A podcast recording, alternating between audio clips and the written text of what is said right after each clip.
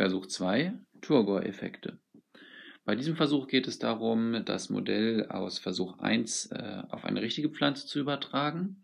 Dazu werden Pflanzen wie zum Beispiel Löwenzahn, ähm, der Stängel von unten kreuzweise eingeschnitten und dann in unterschiedliche Lösungen gestellt. Einmal in äh, destilliertes Wasser und einmal in eine Rohrzuckerlösung.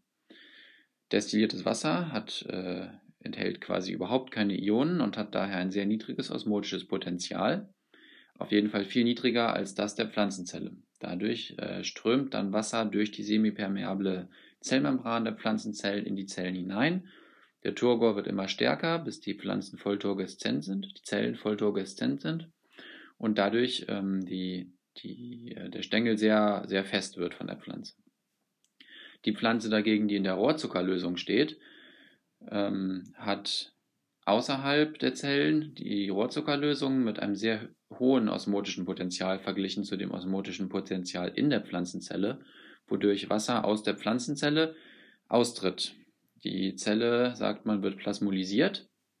Der Vorgang heißt Plasmolyse und die Pflanze beginnt dann zu welken, dadurch, dass kein Turgor mehr in der Zelle vorhanden ist. Das Ganze ist natürlich reversibel, zumindest äh, ein paar Mal.